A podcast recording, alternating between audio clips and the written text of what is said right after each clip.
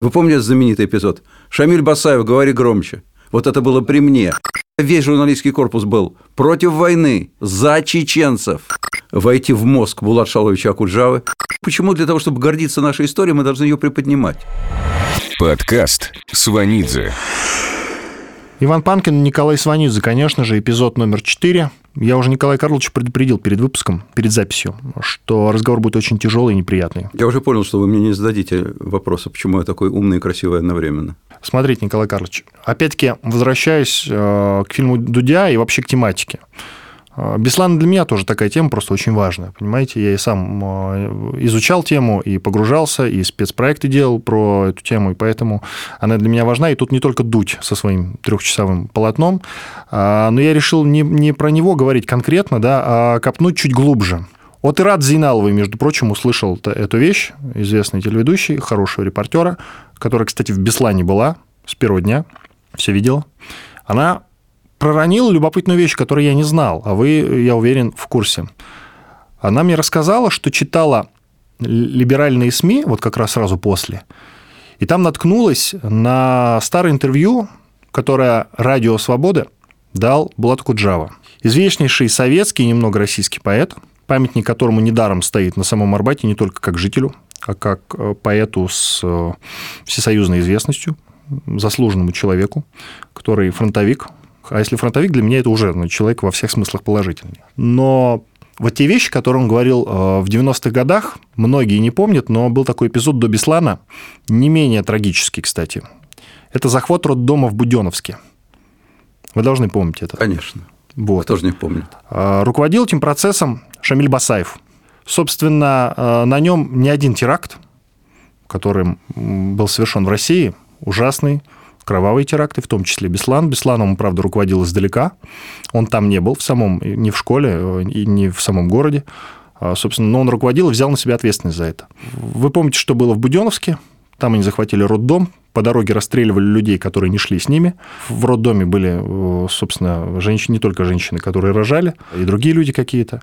Что обронил в интервью «Радио Свобода» неоднократно Булат Куджава? А может, нарочно сказал, я не берусь судить, но и раз сказал несколько вот раз, то, значит, собственно, не обронил, а эту мысль он с собой пронес. Что Шамилю Басаеву когда-нибудь поставят памятник. Я прямо цитирую. Ну, потому что он остановил кровопролитие в Чечне. Он войну остановил, и когда-нибудь ему поставят памятник, потому что он его заслуживает. Ну, собственно, потом были теракты, потом был Беслан – вот как вы вообще относитесь к этим словам Булата Куджава? Иван, я вам честно скажу, я не готов комментировать нечитанные мною, я верю Ираде Зейналовой, э, но нечитанные мною слова Булата Акуджавы, сказанные по конкретному поводу, возможно, вырванные из контекста 25 лет назад. Тогда мы должны вернуться в тот политический контекст, прочувствовать его, прочитать или услышать полностью цитату Булат Шаловича Акуджавы и тогда комментировать. Иначе это невозможно. Не, ну, просто невозможно. Невозможно сейчас поместить наших слушателей в контекст того времени, войти в мозг Булат Шаловича Акуджавы, как вы правильно сказали, фронтовика, поэта, который уже наверняка плохого родине не желал, и э, потому что, ну, по-другому это сейчас не прокомментировать, а потому что я считаю, комментировать нельзя. Я помню свое настроение. Что там было Шаловича Куджава? А можно я вот пока вы его не сформулировали, я вот целиком цитату прямо с сайта Давайте. Радио Свобода беру. Я думаю, что когда-нибудь ему, Шамилю Басаеву, поставят большой памятник, потому что он единственный, кто смог остановить бойню. Его спрашивают, уточняют. Но погибли в больнице мирные люди. Вы судите Шамиля Басаева или говорите об этом конкретном поступке? Если говорить о Шамиле Басаеве вообще, я не юрист, я недостаточно информирован. Если говорить о том, что случилось в Буденовске, это печально и трагично. Но война трагичнее, чем этот поступок. И поэтому я думаю, что когда-нибудь ему памятник поставят. Я еще раз повторяю, нужно вернуться в контекст того времени. Я, ну, тогда, я, тогда, во время, раз... я, я тогда был, знаете, где э, я провел один из, один из вечеров? Где? В кабинете Виктора Степановича Черномырдина. Так. Премьер-министр Российской Федерации. Именно в тот момент, когда Виктор Степанович разговаривал с Шамилем Басаевым по телефону. Вы помните знаменитый, знаменитый эпизод? Шамиль Басаев, говори громче. Вот это да, было да, при да. мне. Я был в это время в двух шагах от Ничего Черномырдина. себе. С телекамерой от российского телевидения. И тогда премьер-министр Черномырдин, мудрейший человек, царство ему небесное, так же, как и Булату Акуджаве, э, один из крупнейших наших государственных деятелей, мудрый, не злой точно, все понимавший, ненавидевший войну, ненавидевший теракты, сам отец и дед. Он разговаривал с Шамилем Басаевым на «ты», он со всеми был на «ты», Виктор Степанович, ему это позволял возраст, и оправдывалось это его, его так сказать, путем такого газовика от земли пришедшего. С террористами вообще нельзя разговаривать, как известно. Израильтяне вот никогда не разговаривают, и это считается классикой, не ведут бесед с террористами. Убьет – убьют, но зато в следующий раз не будут. Поэтому никаких переговоров. А Черномырдин вступил в переговоры с Басаевым, разговаривал с ним как с человеком и спас очень многих людей. Потом вот за это осуждали. И сейчас многие говорят, как же можно было тогда вступать в переговоры с Шамилем Басаевым? А вот можно было. И тогда Черномырдин был популярнейшим человеком в стране после этого разговора, потому что он спас людей. Это совершенно другая психология. Я помню, как тогда относились вообще к войне. Я помню, как тогда журналистский корпус относился к войне. Я был представителем этого корпуса, не последним. Я помню, как тогда относились. Настроение было пацифистское. Самое, самое главное – прекратить войну. А войну начали федералы, считалось тогда. Поэтому очень большая часть российских журналистов, разных, в том числе тех, которые сейчас беззаветно или заветно служат власти, много изменилось с тех пор. Тогда весь журналистский корпус был против войны, за чеченцев. Вы знаете, у меня был такой случай. Я его пересказываю журналистам котором я преподаю, как раз в то время примерно. Замечательный корреспондент э, военный Саша Сладков, он и сейчас военный корреспондент, очень хороший, Александр Сладков, орденоносец. Он мне прислал, он тогда работал корреспондентом в моей программе «Подробности», которую я вел ежедневно. Сначала мы ее открывали вместе с Сергеем Доренко и вели ее вдвоем, потом я ее вел один.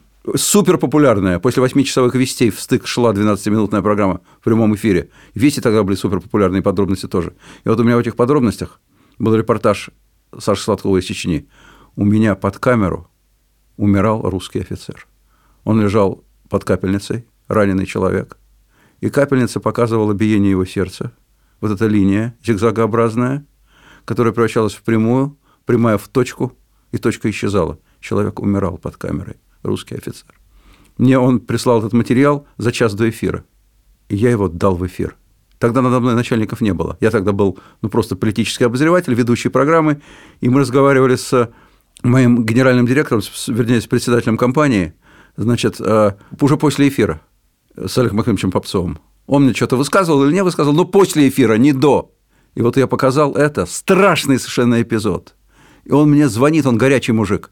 Он мне звонит и говорит, ты же, он, ну, возраст ему позволял со мной на ты, я с ним на вы. Он мне говорил, ты что сделаешь? Ты с ума сошел? Я говорю, а что? Ты показал смерть человека под камеру, а мать его смотрит, а у нее инфаркт сейчас будет. Кто будет отвечать? Мы с тобой будем отвечать. А я ему говорю, Олег Максимович, а миллионы матерей смотрят, а они принимают решение, позволять своим детям идти на фронт воевать. Это что, прогулка, парад или там убивают? Они делают выбор, а мы перед ними ответственны или нет? И вот мы друг на друга орали, потом бросили трубки, помирились. Я до сих пор не знаю, прав я был или нет тогда. Но настроение было именно такое, пацифистское – показать, что война, неважно, за свою родину, не за свою родину, кто прав, кто виноват. Чеченцы были сепаратистами, а мы вроде бы как э, были за единство Родины. Но кто прав, кто виноват, непонятно. А поскольку чеченцы страна слабейшая, журналистский корпус был за них. Вот понимаете, вот это все нужно учитывать, когда мы сейчас, 25 лет спустя, оцениваем то или иное высказывание. Имеем ли мы, мы на это сейчас право? Оценивать можем каждый про себя, но так вот э, давать сразу вот так высокомерно позиции прошедшей высоты прошедшего времени, ну как же он так? Ну, как же? А я-то его стихи, а я-то его песни слушал. Не имеем права. Смотрите, вот вы упомянули, я хочется небольшое ответвление сделать. Э, вы сказали про то, что чеченцы сепаратисты, э, ну и так далее. И я не так давно разговаривал с одним приятелем, он такой человек относительно большой, возглавляет СМИ, Э, и вот ему был любопытен, знаете, какой момент? Сравнение э, современных, значит, донецких ополченцев э, с чеченскими. Сравнение двух войн. И я что-то тоже застыл и подумал, блин, а как сравнивать-то, действительно? Я вспомнил, что, ну, конечно, «Эхо Москвы», тогда существовавшее, потому что «Эхо Москвы» сколько лет, вот, «Эхо Москвы», ну, конечно же, их называло чеченских как вот в данном контексте для меня, они сепаратисты. Сепаратисты, Чеч... сепаратисты, конечно. Вот, они их называли ополчением, что любопытно. А современных вот тех, что в Задонецк и за Луганск, тоже «Эхо Москвы», да, ну и либеральные СМИ, называют сепаратистами. И я никак не могу провести параллель. Помогите мне. Я и другу своему передам. Дам послушать. Ну, серьезно. Чеченские боевики, во. Они кто, сепаратисты были? Или ополчение? И сепаратисты, и ополчение. Но дело в том, что я вам скажу, здесь есть несколько различий, и психологических, и фактических. Психологические.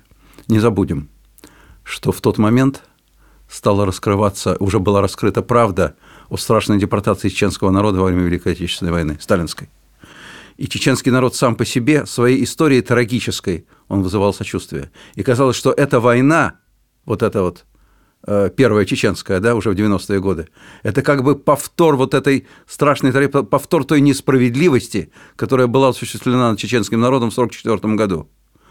Уж так его помяли танковыми гусеницами, уж так э, кучу народа истребили, погрузили в телячьи вагоны, отправили в казахскую степь голую. И теперь снова за что? за что вот э, это имело очень э, серьезное значение тогда для того, чтобы мы воспринимали то, что происходит в Чечне. Это первое. Второе.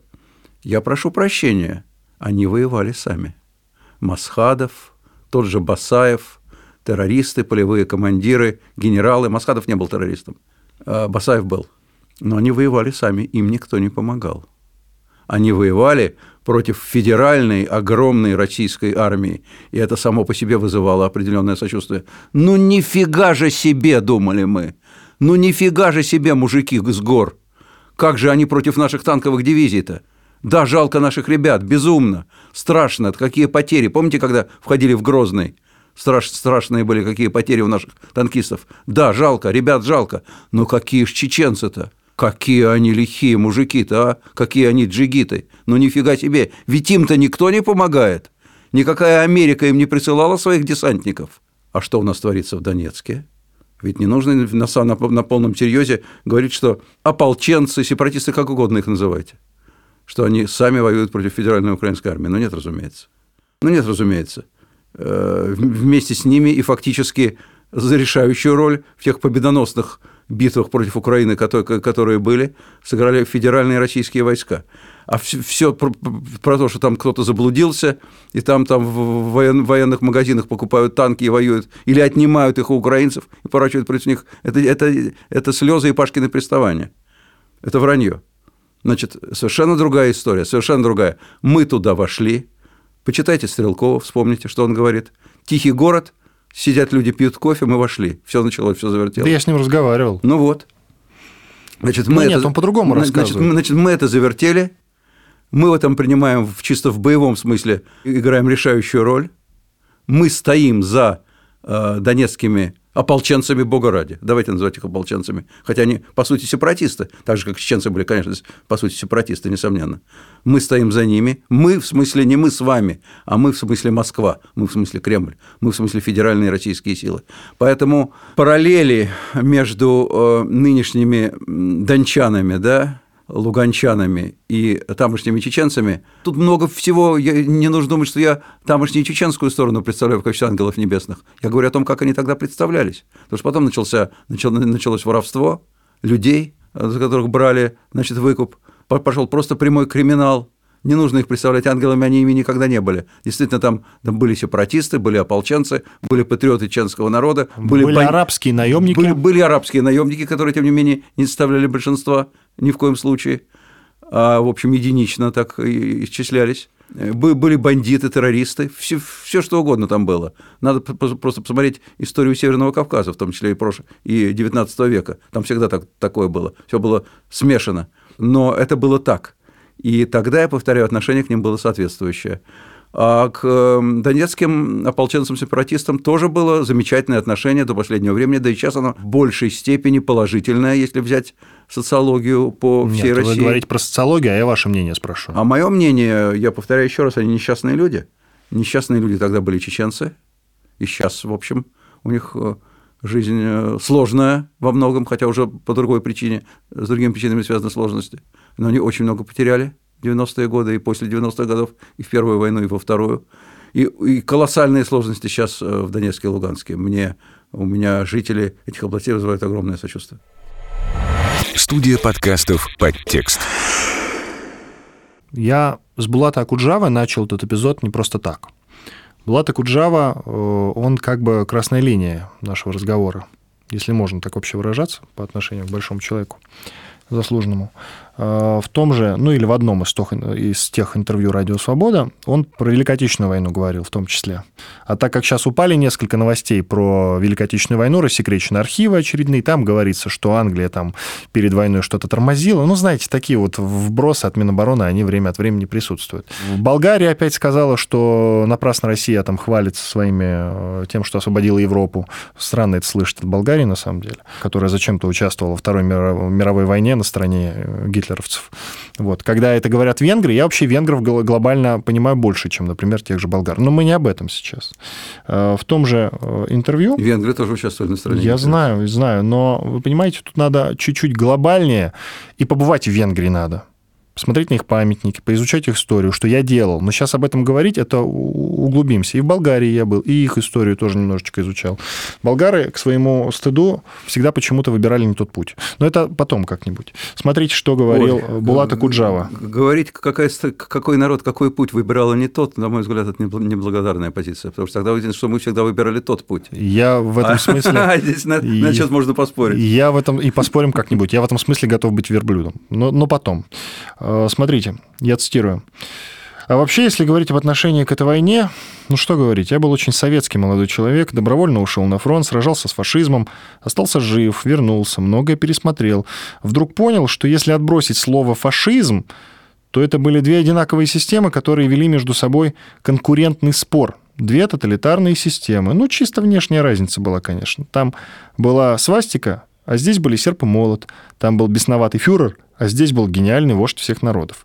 Там ненавидели евреев откровенно, а здесь кричали о своей любви к евреям и тихонечко их уничтожали. Вот эта разница была. А в принципе, две одинаковые системы столкнулись. Я стал это понимать, конечно, после войны, значительно позже. Поэтому я считаю, что великой войной эту бойню назвать нельзя, это неприлично. Бойня не бывает великой. Если отнести слово «великое» к размерам, то это другое дело. Ну и на фоне, конечно, всех тех новостей, которые рассекретила Минобороны, вы, друзья, можете почитать это все в интернете, там на самом деле ничего глобально интересного нет. И, собственно, вот заявление болгарского МИДа. Как вы можете отнестись э, к словам Акуджавы? Ну, да. как относитесь? А, давайте сразу же вынесем за скобки, значит, вот что. А, Почему за скобки? Нет, э, объясню. Заявление, заявление болгарского МИДа, наши нынешние международные отношения с поляками, с болгарами. С болгарами нормальные были отношения. Я что-то упустил? Нет, нет, все в порядке. Но я имею в виду вот в контексте этого заявления. Просто я говорю, что нынешние международные отношения – это одно, оценки Булата Шаловича Акуджава – а Куджава другое. Да? Это две разные вещи. Я готов комментировать и то, и другое, но отдельно. Это не имеет одно к другому отношения. Я просто на фоне. Да. Но на фоне восприятия, а по... в реальности это совершенно разные да вещи. нет, я, знаете почему? Значит, Потому что оттуда а, все на самом деле идет вот оттуда с 90-х. Значит, нет, не с 90-х. Я, я почему так считаю? Потому что все идет оттуда с 90-х, и в том числе тогда же начали... Иван, Иван, не с 90-х. Была привычка опровергать все советское. А, не, не все и не с 90-х. Ну хорошо, говорите. Значит, давайте. Значит, давайте, чтобы не было ощущения, что я там ухожу, а это неверное ощущение от ответа на какие-то вопросы, я прокомментирую э, и то, и другое.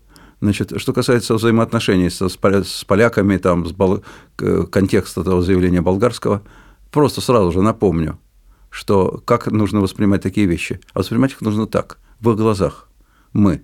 Они девушка, которую насиловали. Мы человек. Болгары? Поляки. А при чем поляки? Ну, да, это дайте, две разные страны. Нет, нет, дайте мне договорить. Хорошо, да, извините. Потому прошу. что их много роднит кое-что, что я сейчас скажу. Значит, девушка, которую насиловали, пришел молодой человек, который спас от насильника и изнасиловал сам. Вот мы, молодой человек, который спас от насильника под названием Гитлеровская Германия, и изнасиловал сам. Потому что мы и поляков, и болгар, это их роднит, сделали э, своей метрополией, своей окраиной, своей провинцией, провинцией советского режима, ставили там начальников, управляли ими, командовали ими. Мы были империей, они были частью нашей империи. У нас в нашу империю входили э, те страны, которые были формально частью Советского Союза, а были те страны, которые были фактически частью Советского Союза. хотя не были формально в составе его. Вот это поляки, это болгары, это венгры, это все, кто потом, когда рухнул Советский Союз, от нас прыснули в разные стороны подальше под натовский зонтик. И нужно понимать, почему, почему они прыснули. Потому что они нам не благодарны за эту историю. Мы, да, освободили их от Гитлера, и болгар освободили. Что, им нравился гитлеровский режим? Или что они вспоминают с удовольствием? Да нет, но они и нас вспоминают без удовольствия в той же степени. Вот это нужно понимать. Это первое. Второе. Возвращаясь теперь к высказыванию Балашаловича Акуджавы. Мой отец говорил примерно так же. А у него такая же биография. У них вообще очень похожие, они ровесники, у них матери дружили. Моя бабушка дружила с матерью Акуджавы. Точно так же, та же партийная история грузинская. Тоже, моя бабушка была тоже женой крупного партийного работника грузинского. Одно время первый секретарь близкого обкома партии был мой дед, убитый Сталином потом в 1937 году. Все, все как, у, все как у Окуджавы. И, и отцы ровесники. И у отца такое же детство, безотцовщина после убийства его отца. И фронт, и вся война. И, и, и что он только не делал, он, мой отец форсировал Днепр, он освобождал Будапешт, он окончил в Вене, он потом воевал с бендеровцами. Но нет претензий. Нет претензий. Так же, как о Куджаве. Биография боевая. И он ненавидел режим. И он тоже считал, что они схожи. То же самое считал еще один фронтовик Солженицын. Он тоже считал, что режимы гитлеровские и сталинские схожи. Да, наш народ герой. Это совершенно не имеет никакого отношения к характеристике режима. Наш народ герой и мученик. Наш народ положил там 30 миллионов своих жизней во время Великой Отечественной войны.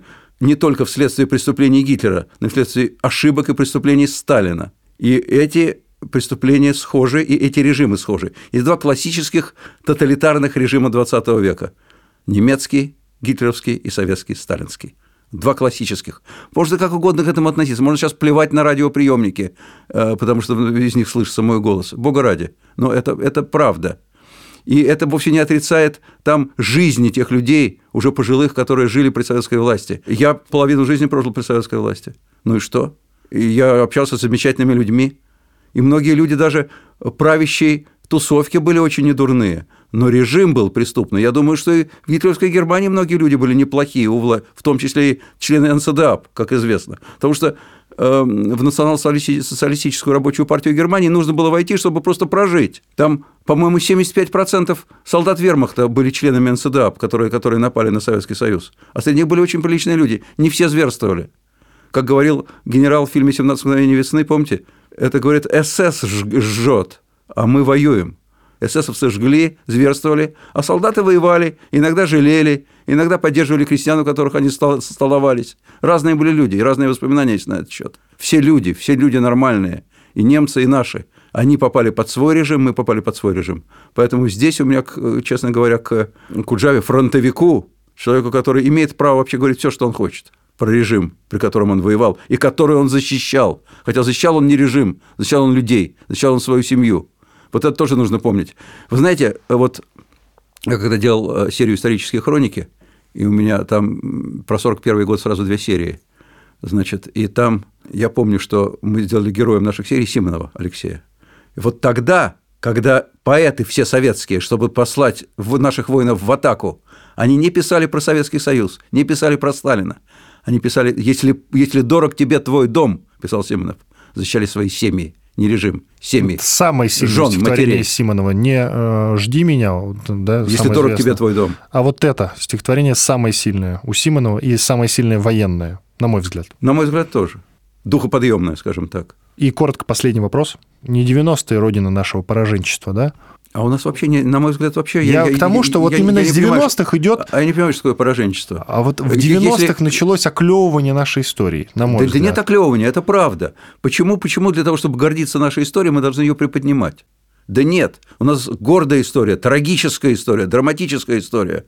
Вот то, что у нас 30 миллионов человек полегло, то, что у нас был страшный режим, который уничтожил верхушку Красной Армии перед войной, который, который побоялся сказать себе самому правду о том, что Гитлер на нас не то что нападет, уже напал. В первые часы после нападения Гитлера Сталин дал приказ не открывать ответного огня. Жуков об этом пишет. Гитлер не в курсе, говорил Сталин. Это провокация его генералов. Если мы с таким режимом имели место, руководились такими людьми и при этом выиграли у Гитлера, ну что, это не героическая история, это разве оплевывание? Оклевывания нет. Я не согласен. Это был четвертый эпизод. Иван Панкин, Николай Сванидзе. Слушайте внимательно.